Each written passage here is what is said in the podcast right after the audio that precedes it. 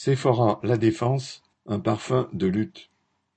Les travailleurs de l'entreprise Sephora étaient en grève jeudi 25 novembre dans plus de 20 magasins de la région parisienne, ainsi qu'à Bordeaux et Libourne, à l'appel de la CGT.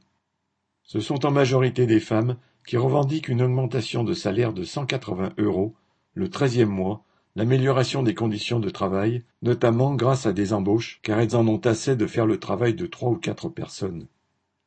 Elles exigent également le versement de la prime Macron. Elles veulent la fin de la précarité et pouvoir accéder à un logement.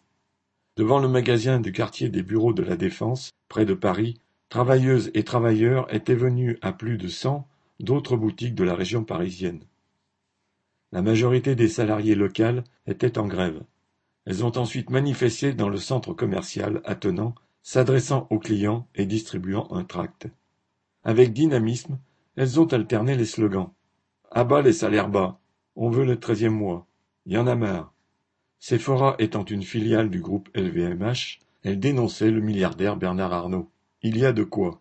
La fortune du propriétaire du géant français du luxe est passée en un an et demi de 76 à 157 milliards de dollars.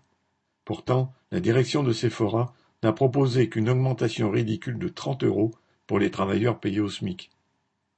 Un travailleur expliquait qu'il gagnait seulement 1700 euros après 15 ans d'ancienneté.